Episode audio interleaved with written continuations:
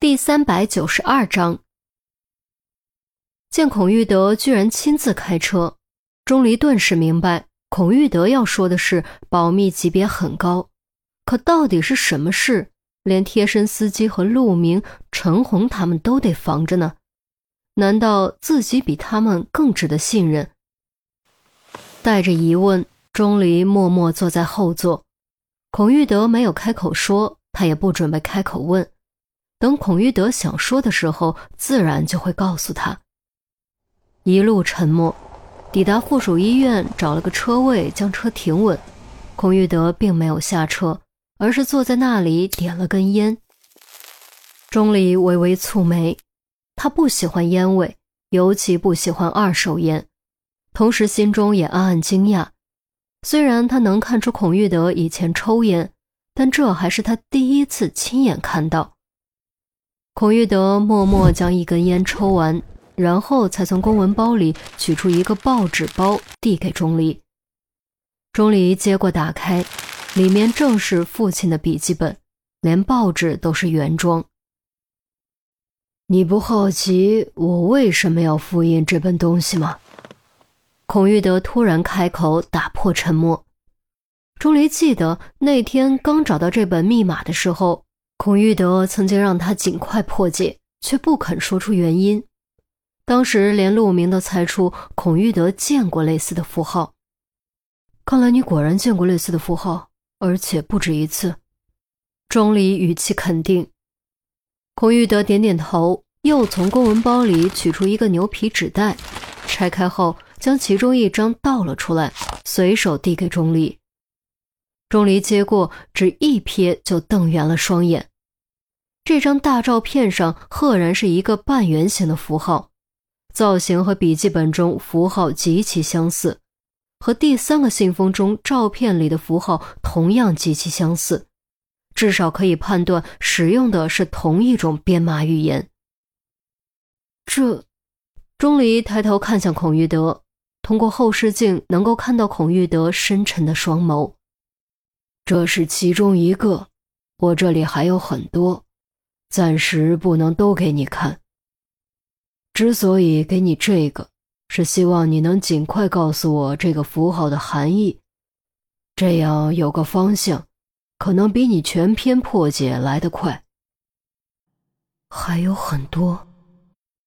钟离默默咀嚼这句话，思考片刻，沉声道：“如果你想让我尽快破解，不妨多给我一些信息，至少将你能说的告诉我。”我知道你肯定还有什么想说却没说，亦或者是犹豫着要不要说，否则你不会单独把我叫出来。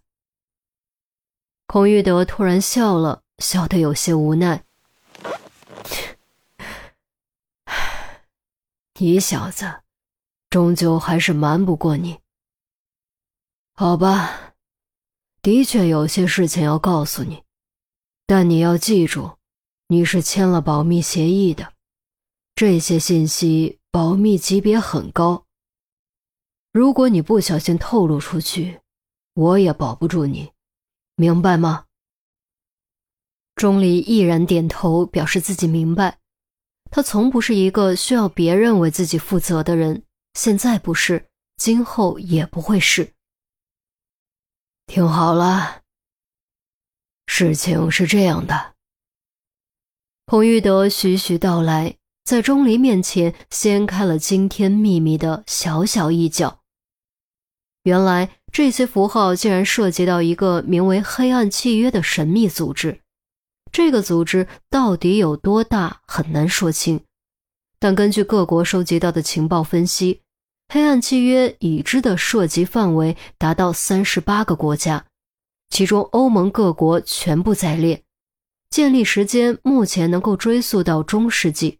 可谓相当古老。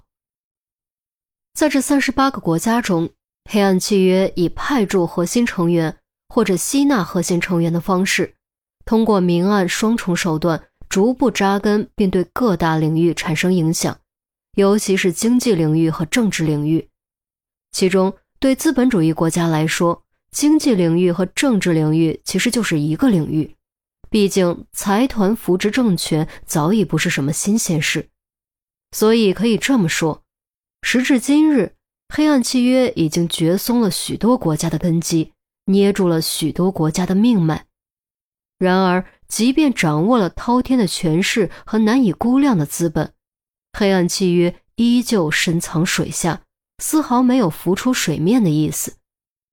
黑暗的保护色，低调的行动，给各国想将黑暗契约连根拔起的人造成了重重困难，几乎无从下手。偶尔抓出几条小鱼小虾，也完全无法撼动深藏海底的庞然大物。其实最大的困难源自猜忌，谁也不知道究竟哪些要员是黑暗契约的人，究竟哪些财团隶属于黑暗契约，相互之间忌惮猜疑，导致真正针对黑暗契约的行动根本无法有效实行。听完孔玉德的讲述，钟离才发现自己不知何时屏住了呼吸。赶紧深吸口气，平复心中的震惊。他再聪明，也毕竟是个普通人。突然知道这样一个耸人听闻的秘密，实在不是一时半会儿能够消化的。现在你该明白为什么保密级别这么高了吧？说实话，要不是你有可能破解这本密码，这辈子你都别想知道。难道语言学家都不行吗？还有，既然黑暗契约涉及三十八个国家，没道理都破解不了吧？钟离不解，他再自信也不认为自己是最聪明的人。别说三十八个国家，一个国家智商比他高的都能找出一沓。孔玉德露出有些戏谑的表情，反问道。你觉得那些国家就算破解了一部分，会分享给别人，会分享给我们？钟离无语，这一点是他疏忽了。人与人之间都会提防，何况是国与国之间？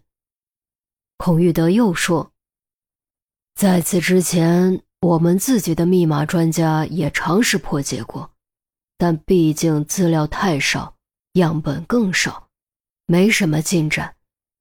找了几个语言学家，也因为样本和资料太少，没法破解。可是现在不一样了，你父亲这本笔记里的符号数量之多，超过我们过去搜集的上百倍，可能还不止。有了这么大的样本量，破解就有了希望。你对你父亲的了解肯定比别人多，脑子灵光，再加上你又是半个我们的人，你说我不找你找谁？钟离再次无语，不过不得不承认，孔玉德说的没错，他的确比较适合破解这本密码。再从另一个方面想，他这边破解他的，警方的密码专家和语言专家也不会闲着。多管齐下，就多一分破解的希望。哪边快算哪边。其实选择你还有一个原因。孔玉德表情突然有点古怪。是什么？钟离好奇，他想不出还能有什么原因。孔玉德沉默了几秒钟，才说：“因为严心爱是黑暗契约的成员。”